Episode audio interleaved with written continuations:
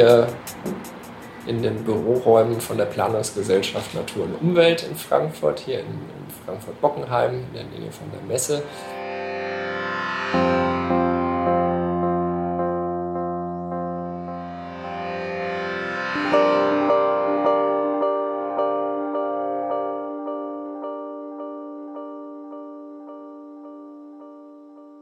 Herzlich willkommen beim Podcast Kurz zuvor. Am 18. Juli 2021 wurde im Kaiserleihgebiet in Offenbach die Eröffnung eines Theaterbaus gefeiert, den manche als Theater der Zukunft beschreiben. Wir wollen wissen, was es mit diesem Projekt auf sich hat und wer eigentlich alles dahinter steckt. In diesem Podcast sprechen wir deswegen mit verschiedenen Beteiligten über den Planungs- und Bauprozess des Gebäudes – und auch darüber, was der Sommerbau für sie bedeutet. In dieser Folge spricht der Biologe Benjamin Hill.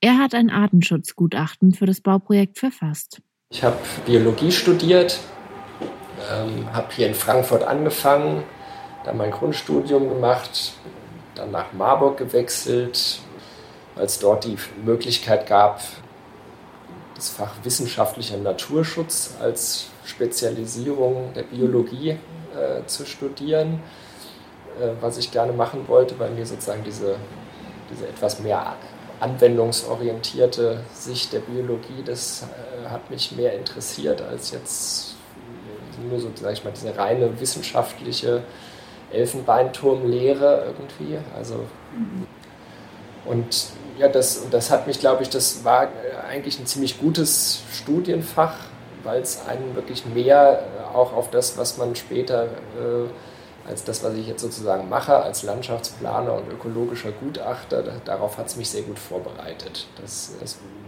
war eine ganz gute Zeit. Dann habe ich dort auch, das war eigentlich in so einer Zeit Ende der 90er Jahre, sage ich mal, wo uns trotzdem immer schon prophezeit worden ist während dem Studium, was machten ihr Biologen eigentlich, was, was studiert ihr, das erfindet ja sowieso keinen Job. Ja, also äh, das Einzige, was man machen kann, ist Pharmareferent werden oder äh, Taxifahrer. Und äh, das war natürlich immer so ein bisschen, äh, also im Endeffekt, es war auch fast so, es gab wirklich ganz, ganz wenig Arbeitsstellen für, äh, für Biologen, die jetzt nicht Lehramt oder sowas gemacht haben. Äh, deswegen sind dann ziemlich viele sind dann einfach an der Uni geblieben, haben promoviert aus Ermangelung an Alternativen, aber dann das hat natürlich die Spezialisierung noch vergrößert dann ist natürlich das Arbeitsspektrum noch kleiner geworden. Also das war so ein bisschen das war so ein bisschen schade. Es sind auch tatsächlich sehr viele aus meinem Jahrgang, äh, sind dann, sag ich mal, da war ja so ein bisschen um diese Nullerjahre herum, war so äh, Internet-Hype, Dotcom-Blase und sowas. Also es sind relativ viele so in Richtung Informatik dann irgendwie abgewandelt ja, und leider der Biologie verloren gegangen.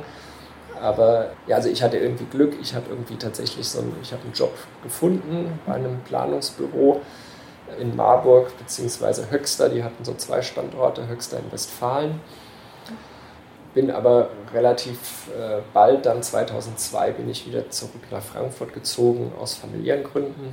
Bin dann halt immer nach Marburg gependelt und sowas und deswegen war ich aber, weil diese Pendelei natürlich immer ziemlich anstrengend ist, war ich dann ganz froh, dass ich in 2010 hier ein Angebot bekommen habe, äh, hier von der, von der PGNU, äh, hier nach Frankfurt zu kommen. Und das ist so ein bisschen das grobe Drumherum was machen wir eigentlich? Das ist vielleicht die, die spannendere Frage. Also es, äh, äh wir sind so ein bisschen, sage ich mal, ein Gemischtwarenladen für alles, was man so im umweltplanerischen Bereich braucht.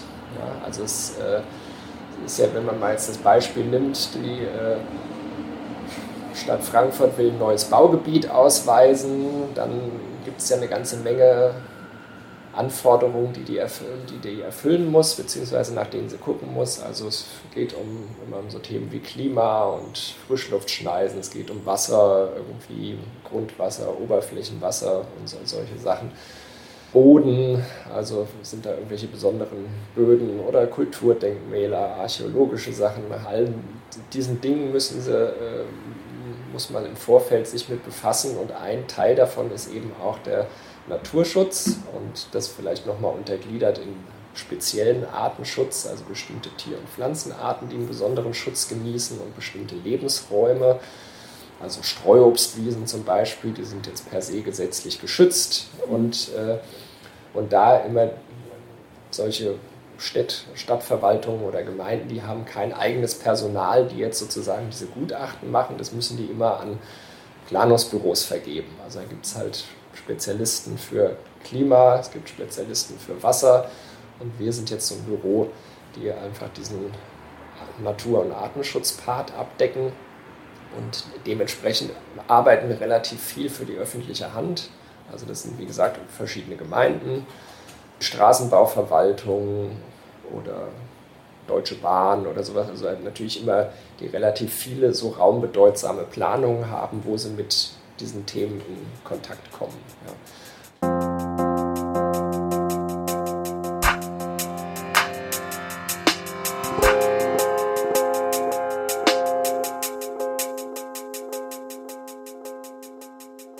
Die Position eines Biologen klingt erstmal so, als sei sie mit ganz schön viel praktischer Arbeit verbunden. Aber wie sieht der Arbeitsalltag genau aus? Was gehört alles dazu, wenn man sich mit Artenschutz auseinandersetzt?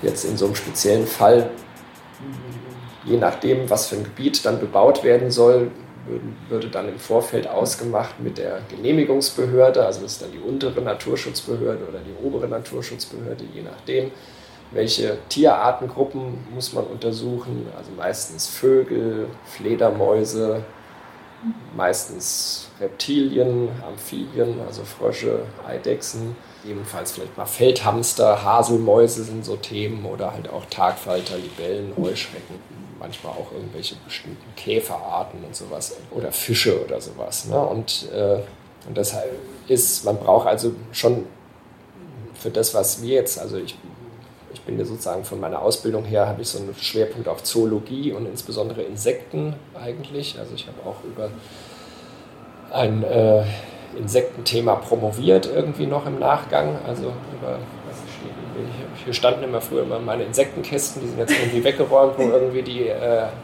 genadelten Käfer drin sind irgendwie. Äh, also wie gesagt, man braucht ein relativ hohes Maß an Artenkenntnis. Also ich meine, wir, wir haben Deutschland 40.000 Tierarten und es gibt niemanden, der sie alle kennt. Also es sind irgendwie, also es sind ja schon, ich glaube, ungefähr 5.000 Käferarten alleine. Also da gibt es nur eine Handvoll Leute, die die wahrscheinlich äh, auch nur in Ansätzen alle unterscheiden könnten. Und es werden auch immer weniger, also weil das einfach, es ist, ich sag mal so, diese Insekten auseinander zu putzeln, das ist relativ untrendy und unsexy, sage ich mal. Da muss man schon ziemlich nerdig für sein. Das ist ja jetzt so ein bisschen, ich sage mal, das Thema Insektensterben ist ja jetzt so ein bisschen eher in, in aller Munde oder sowas. Haben die meisten, also ist jetzt in, so ein bisschen in der Öffentlichkeit. Das wissen wir Ökologen natürlich schon ein bisschen länger, dass es das gibt. Und was wir jetzt aber eigentlich, was wir jetzt fast eher noch dazu beklagen, ist eigentlich das Aussterben der Artenkenner. Also es gibt überhaupt keine Leute mehr, die eigentlich das noch wirklich dokumentieren, dokumentieren können. Ja, weil einfach, also das war schon so, als ich studiert habe, halt in den 90er Jahren, da wurde immer an den Unis darauf gesetzt, Mikrobiologie, Genetik, Biochemie, das war das, wo die Reise hinging. Da war irgendwie Geld dahinter, ne? da gab es freie Wirtschaft und jetzt so diese organismischen, also einfach irgendwie Tiere und Pflanzen einfach angucken und vergleichen unter Mikroskop und dann irgendwie sagen, ach, du bist die und die Art und du bist die andere. Also diese Taxonomie, das galt als gestrig und war irgendwie relativ uninteressant. Und diese Professuren wurden dann meistens nicht mehr besetzt, wenn sie mal in Rente gingen oder verstarben, die alten Hautdegen, und dann die eher was anderes. Also das heißt, das ist so, so eine Richtung, so eine Tendenz und dementsprechend wird das nicht mehr richtig ausgebildet. Da kommt wenig nach. Und wir merken das jetzt hier zum Beispiel auch, jetzt wenn wir neue Mitarbeiter suchen, es wird zunehmend schwierig, Leute zu finden, die das können. Ja. das ist dann vielleicht mit, sage ich mal, Vogelstimmen oder sowas. Also Vögel unterscheiden, das geht noch. Da, da findet man vielleicht noch Leute, weil da der Zugang ein bisschen leichter ist. Die sind schöner, bunter, größer oder sowas. Aber jetzt mit so Insekten zum Beispiel, das äh, ist, ist schon ziemlich rar. Ja.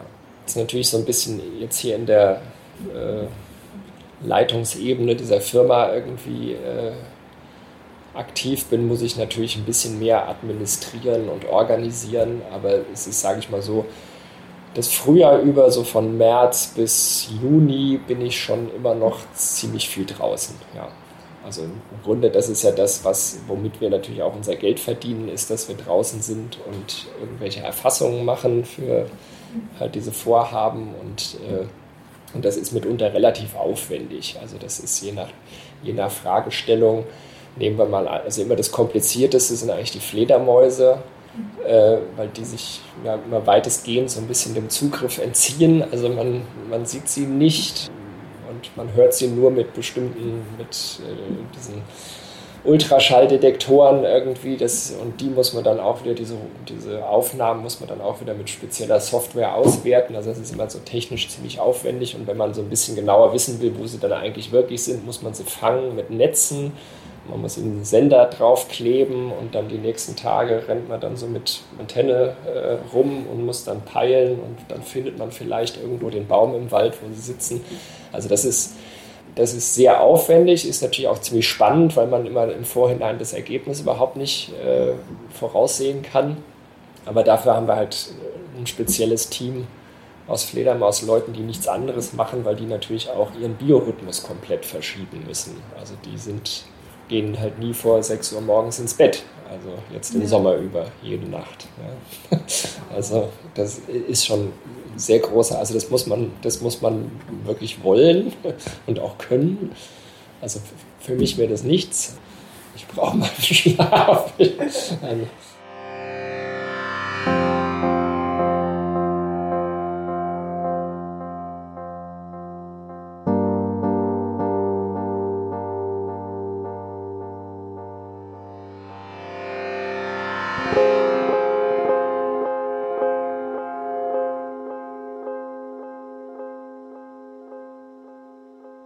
Also jetzt im Speziellfall Sommerbau war es so, dass, glaube ich, die untere Naturschutzbehörde, also oder anders, wir fangen anders an.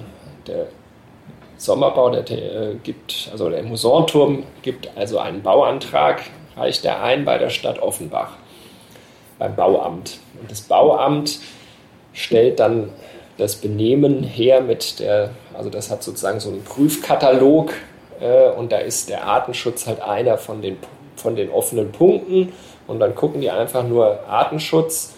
Ist dazu eine Stellungnahme beigefügt? Ja, nein. Und dann ist, in dem Fall war dann keine da. Und dann fragen die mal bei der unteren Naturschutzbehörde, die dafür zuständig ist, äh, nach, äh, ob da was sein könnte. Und dann haben die in diesem Fall geantwortet, nein, es könnte da ja irgendwie streng geschützte Arten nämlich Zauneidechse oder Vögel geben. Und in diesem Fall war es halt vor allem so, dass äh, die Fläche ja freigeräumt werden sollte zu einem Zeitpunkt, der gemeinhin noch, wo gemeinhin noch Vögel brüten. Und das ist immer, also es gibt noch das, also kann man das irgendwie einfacher erklären. Also es gibt im Grunde für diesen speziellen Artenschutz, um den es da geht, gibt es immer, es gibt drei Verbotstatbestände.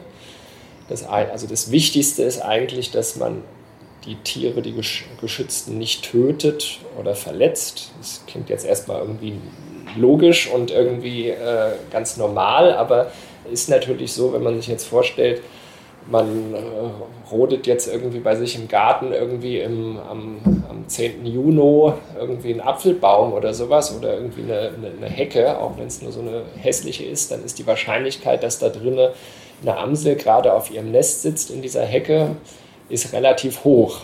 Und um das zu vermeiden, gibt es eigentlich so einen generellen, eigentlich so einen Zeitraum, der steht auch irgendwo im Bundesnaturschutzgesetz, dass man vom 1. März bis zum 30. September eben keine solche Rodungs- oder Fellarbeiten machen darf. Ja, und immer dann, wenn man das jetzt aus bestimmten Dingen trotzdem machen muss, so wie jetzt hier der Musanturm, weil halt äh, dann ist es, äh, muss im Regelfall ein Gutachter, so wie wir kommen, der sich dann da hinstellt und guckt, ah, singt irgendwo ein Vogel, also, also das heißt, verteidigt er irgendwie sein Revier. Mhm. Und dann kann man noch ein bisschen länger stehen und guckt, schlüpft jetzt irgendwie, also sieht man irgendwie einen Vogel, der jetzt irgendwie Futter zum Beispiel im Schnabel hat und schlüpft der irgendwo jetzt da rein irgendwie, dann kann man schon mal denken, ah, okay, also wenn die jetzt so ein bisschen heimlich tun und dann trotzdem dann da irgendwo so in, äh, in so eine Hecke zum Beispiel dann da, da reinschlüpfen, dann könnte es durchaus sein, dass die da irgendwie schon füttern oder halt eben, wenn es ein bisschen früher ist, noch jetzt irgendwie brüten und sowas. Und dann müsste man halt einfach auch mal vielleicht hingehen und mal tatsächlich mal reingucken, ob denn da wirklich Nest ist, ein besetztes. So, und in, in diesem Fall würde, wäre es unzulässig, dann die Hecke zu beseitigen und dann muss man einfach, also hätte, hätten wir da jetzt was gefunden auf der Fläche, dann hätte der Musanturm im schlimmsten Fall warten müssen, bis die Jungvögel das Nest verlassen hätten. Das mhm. hätte das Ganze, hätte das, den Zeitplan auch tatsächlich durcheinander bringen können. Also das, äh, und ich meine, es gibt dann immer noch als letzte, als Ultima Ratio gibt es dann noch die Möglichkeit, ein Ausnahmeverfahren, also einen Ausnahmeantrag, dass wenn irgendwas so wichtig wäre oder so mit solchen Einbußen materieller oder was auch immer, oder es könnte ja auch irgendwas sein, sage ich mal, das Gefahr im Verzug wäre, wenn es jetzt irgendwie, weiß ich nicht, ein Wasserrohrbruch und man müsste jetzt, um an die Stelle zu kommen, irgendwie dann da jetzt irgendwie einen Baum fällen oder sagen wir mal sowas dann gibt es sicherlich die Möglichkeit noch, das äh, in so einem Ausnahmeverfahren dann trotzdem zu machen. Aber im Regelfall ist diese, dieses Tötungsverbot schon ein relativ wichtiges Verbot, sage ich mal. Ja. Und die zwei anderen Verbotstatbestände dieses Artenschutzrechts ist einmal dann noch die Störung, die ist immer so ein bisschen schwerer zu greifen, weil was ist jetzt eine erhebliche Störung für so einen Vogel oder gar für, für irgendeine Eidechse oder sowas? Das könnte ich auch nach 20 Berufsjahren nicht so eindeutig beantworten, die Frage. Und das Dritte ist, dass man die Fortpflanzungs- und Ruhestätten nicht beseitigen darf. Also da wären wir dann wieder beim Vogelnest. Wenn das irgendwie eins ist, was die mehr, mehrmals benutzen, also über mehrere Jahre, dann ist es eine regelmäßig genutzte Fortpflanzungsstätte. Also wenn jetzt irgendwo so ein Adlerhorst irgendwo wäre oder so ein Storchennest, also das darf man nicht so einfach beiseite schaffen.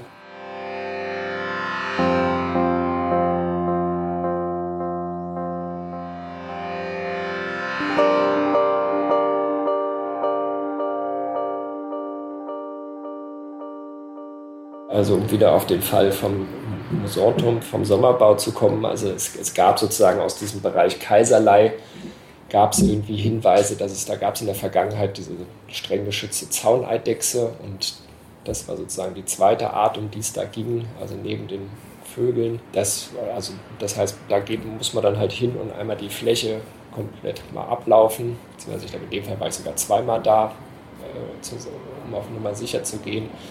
Und, äh, und dann hat man natürlich auch in der Zwischenzeit, man hat ja auch, man entwickelt natürlich so ein bisschen ein Gespür dafür, was auf bestimmten Flächen irgendwie auch so da sein kann. Also es ist natürlich, jetzt weiß man natürlich auch drumherum, ist natürlich jetzt mit dieser ganzen Straßenbaumaßnahmen und sowas ist über die letzten Jahre natürlich sehr viel Bautätigkeit gewesen. Äh, das macht immer alles schon mal so ein bisschen unwahrscheinlicher, dass dann äh, da noch irgendwelche sensiblen Arten sich da ansiedeln und jetzt auch von der Erscheinung, dass die war jetzt einfach fast durchgängig mit irgendeiner Brombeerart zugewachsen, die Fläche. Und das mögen jetzt die meisten Tiere auch nicht so gerne. Also, ja. Und dementsprechend war jetzt auch tatsächlich nichts da. Also es ist so ein bisschen mit allen Sinnen irgendwie. Also wie gesagt, viele, viele Sachen verraten sich nur akustisch. Also wie gesagt, die Vögel hört man meistens auch eher, bevor man sie sieht. Also, oder zumindest im Wald ist es auf jeden Fall so. Jetzt auf so einer etwas offeneren Fläche vielleicht nicht, aber es, äh, man muss schon, also man muss diese ganzen Vogelgesänge und äh, Rufe und sowas und vielleicht auch noch, vielleicht auch sogar noch die Jungvögel, die zwitschern natürlich auch nochmal ein bisschen anders als die alten. Äh, das muss man irgendwie alles wissen ja, dann halt so an so einem etwas verkehrsumtosten Platz. Da, das äh, ist dann manchmal auch nicht ganz so einfach, wobei, wie gesagt, wir haben immer auch relativ viel hier an irgendwelchen Autobahnen um Frankfurt drumherum zu tun. Äh, da ist es dann natürlich noch krasser, da muss man dann irgendwie gucken. Äh, da kann man mitunter dann eigentlich nur noch Sonntagmorgens kartieren, damit man überhaupt ausreichend was hört. Es war ein bisschen, war es glaube ich Glück, ja. Also, ja.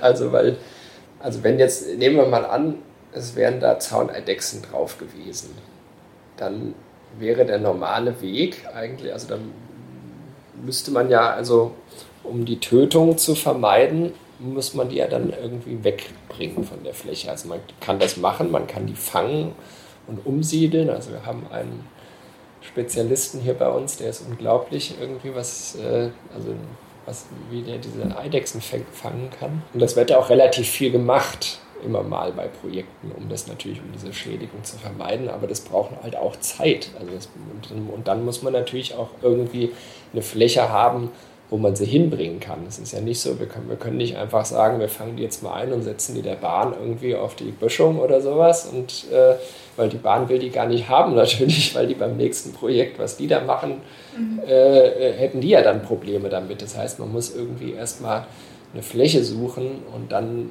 muss das natürlich auch als Lebensraum für die so geeignet sein. Wir können sie ja nicht irgendwo in den Wald tragen oder sowas. Und dann, äh, also es muss ja irgendwie schon dem ähneln, was die so an Lebensraumansprüchen haben. Und das ist tatsächlich immer eine ziemlich schwierige Sache.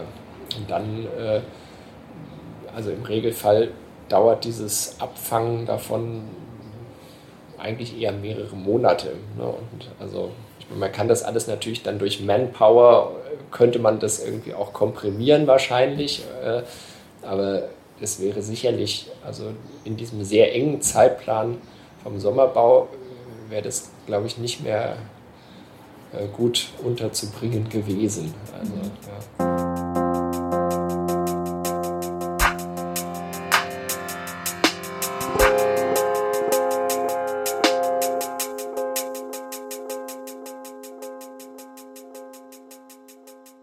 Im Konzept klingt das natürlich alles erstmal sehr schlüssig. Es dürfen keine Arten getötet oder gestört werden und vor allem nicht für spontane Bauprojekte.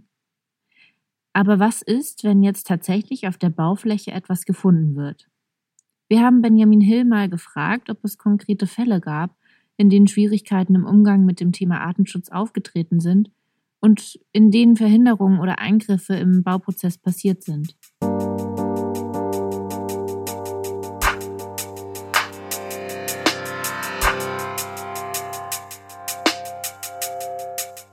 Ich sag mal so, es wird ja immer mal wieder kommen ja so Fälle auch mal in die Presse, dass dann irgendwie steht, äh, Kammolch verhindert Autobahn oder Feldhamster verhindert das und das Riesenprojekt, Milliarden Schaden.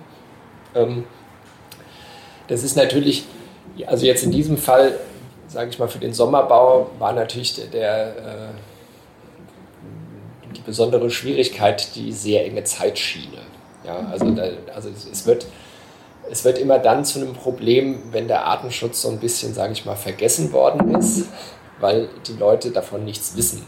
Also das äh, passiert relativ häufig dann, wenn irgendwie Privatpersonen oder Institutionen damit in Konflikt, sage ich mal, kommen, die das halt nicht, den, den, die im Regelfall davon noch nie was gehört haben das ist sehr häufig halt bei äh, einfach bei dem einfachen Häuslebauer. Also wir, das ist jetzt wirklich immer so, wenn Leute irgendein Grundstück kaufen, wo irgendein altes Haus draufsteht und die lassen das abreißen, dann verlangen die Bauämter in der Zwischenzeit immer ein Artenschutzgutachten über das alte Haus, weil dort könnten ja auch irgendwie Spatzen, Hausrotschwanz, irgendwie Schwalben, Mauersegler oder halt auch irgendwelche Fledermäuse in dem, in dem Haus drin sein.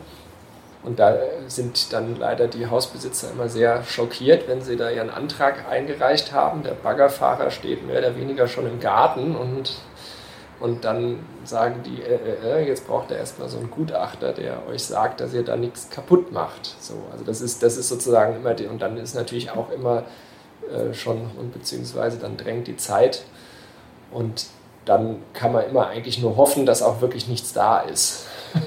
Und wenn dann was da ist, dann wird es tatsächlich immer ein bisschen doof. Also dann, oder was heißt doof, dann freuen sich natürlich die Leute nicht, weil das verzögert dann ihr, ihr ganzes Projekt und macht natürlich auch Kosten, mit denen sie nicht gerechnet haben.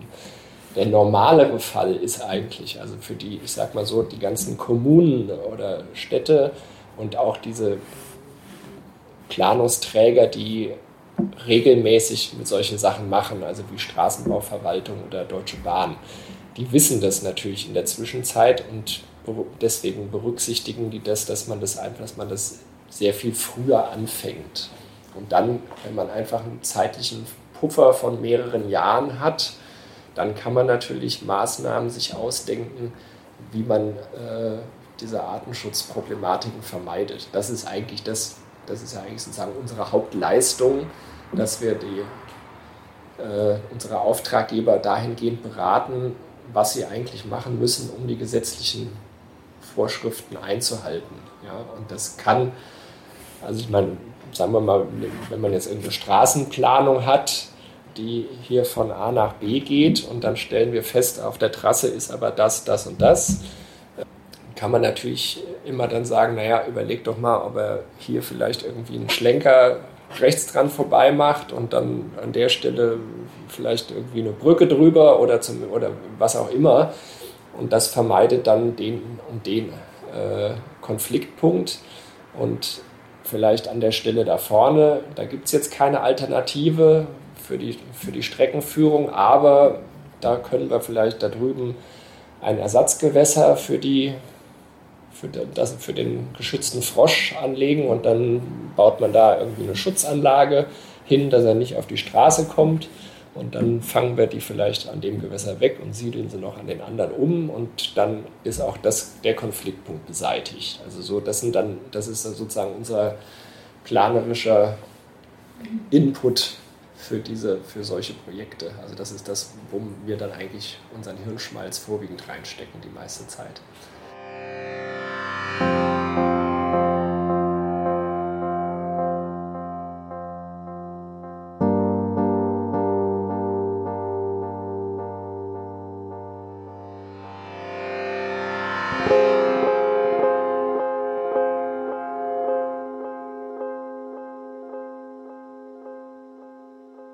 Das und das und das macht, dann tritt der Konflikt gar nicht erst auf. Und dann gibt es aber halt irgendwie, äh, jetzt im Artenschutzrecht spricht man von vorgezogenen Ausgleichsmaßnahmen, dass man also, weil die müssen dann immer schon passiert sein, bevor die anfangen zu bauen. Also dann müssen die schon wirken. Und das kann dann meinetwegen sein, dass man dann für irgendeinen heckenbrütenden Vogel halt irgendwo eine neue Hecke rechtzeitig anlegt oder sowas. Ne? Mhm. Oder äh, für den Spatz hier am Haus irgendwie ein paar neue Spatzenkästen aufhängt. Das muss mitunter, kann das relativ eine kleine Maßnahme sein, aber natürlich gibt es auch Arten, die sind dann natürlich ein bisschen anspruchsvoller. Da muss dann vielleicht auch mal irgendwie zwei Hektar irgendwie irgendwas umgewandelt werden. Ne? Und das ist natürlich dann gerade, sage ich mal, hier im Ballungsraum Rhein-Main, wo die Flächen äh, Druck ist groß, ne, da ist das dann natürlich manchmal ein bisschen schwieriger. Und dann braucht man einfach tatsächlich auch mal ein bisschen länger Vorlauf, um das alles eingetütet zu bekommen, sage ich mal. Das ist vielleicht eine relativ direkte Frage, aber es interessiert mich halt sehr, einfach wie so die Einschätzung dazu ist, wenn es irgendwie gerade in so einem Ballungsgebiet ist, ist alles super voll und es ist irgendwie sehr schwierig, manchmal so Sachen zu vermeiden. Wie nachhaltig sind diese ganzen Bauprojekte?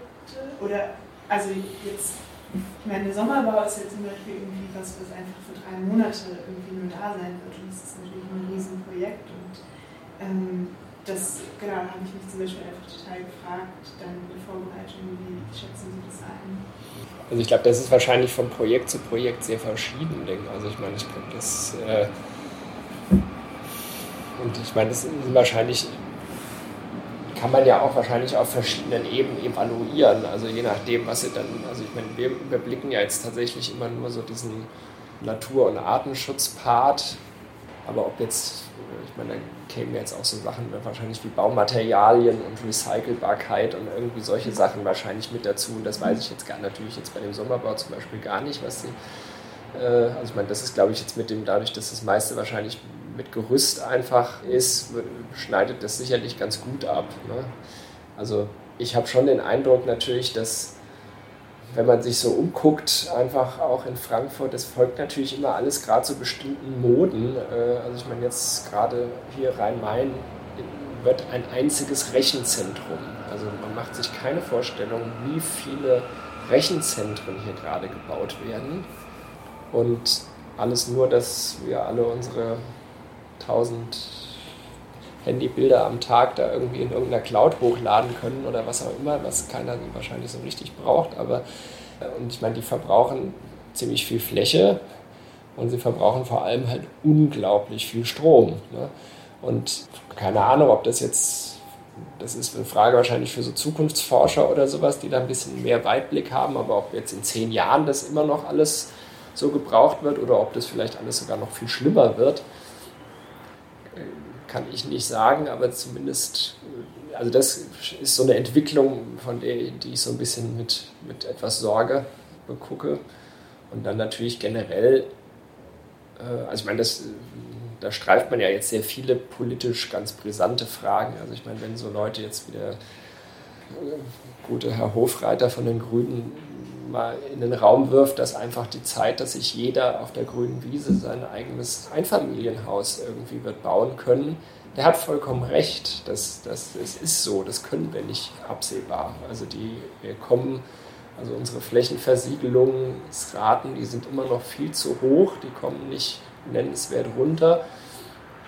Und äh, und das ist, also mal ganz abgesehen davon, dass man ja auch in Frage stellen kann, ob dieses Lebensmodell, das dann im Alter immer irgendwie zwei oder eine, also ein Pärchen irgendwie dann da in irgendeinem so großen Haus irgendwie sitzen muss, das, auch das, ich meine, seien Sie froh, da sind Sie noch weit von weg, aber das sind so Fragen, die ich mir jetzt mit meinen 50 plus, äh, die muss man sich natürlich, irgendwann sollte man die sich auch mal stellen.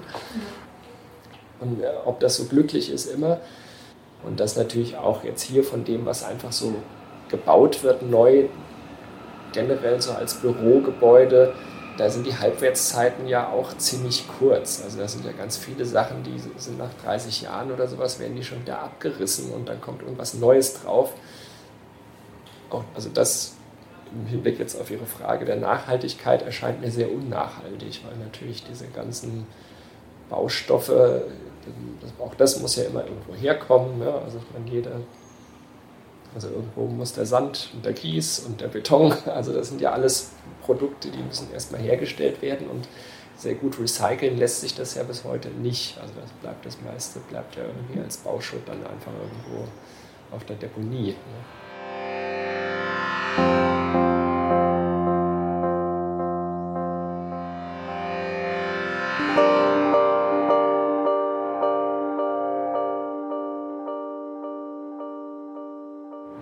Haben immer mal auch so kurzfristige Anfragen, die würde ich auch ablehnen, wenn das jetzt irgendein so Investor, wenn es irgendwie einfach nur darum geht, irgendwie mit irgendwas Geld zu machen, irgendwie schnell, das, ist jetzt nicht unterstützenswert, aber jetzt so ein Kulturprojekt irgendwie, das, das, fand ich, das fand ich jetzt einfach eine klasse Idee. Natürlich jetzt auch gerade nochmal irgendwie jetzt mit Corona und dass man mal irgendwie draußen und sowas und so dieses, ich habe diesen Entwurf gesehen und das erinnert ja dann so ein bisschen ans Globe Theater oder irgendwie sowas und äh, da war ich jetzt vorletztes Jahr mal irgendwie, das fand ich super. Insofern äh, habe ich da jetzt nicht lange zögern müssen, um zu sagen, ja, ja, da versuchen wir euch irgendwie zu helfen. Ja.